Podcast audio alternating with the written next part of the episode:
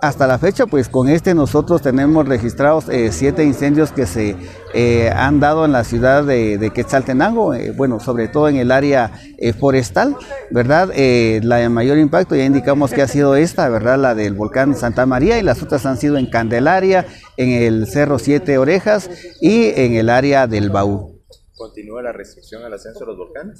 Sí, así es. El día eh, de antier eh, se emitió un boletín, ¿verdad?, eh, de parte del INSIBUME en el cual indica que la actividad piroclástica, ¿verdad?, continúa en el volcán Santiaguito, lo cual pues hace vulnerable también el área del volcán Santa María, toda vez de que los vientos están viniendo en esta dirección y los gases sí pueden llegar al cerro o a la cima del, volcán Santa María y poner en riesgo la vida de las personas, por lo cual eh, la medida de restricción es de un área de 5 kilómetros, la cual abarca también el cono volcánico Santa María.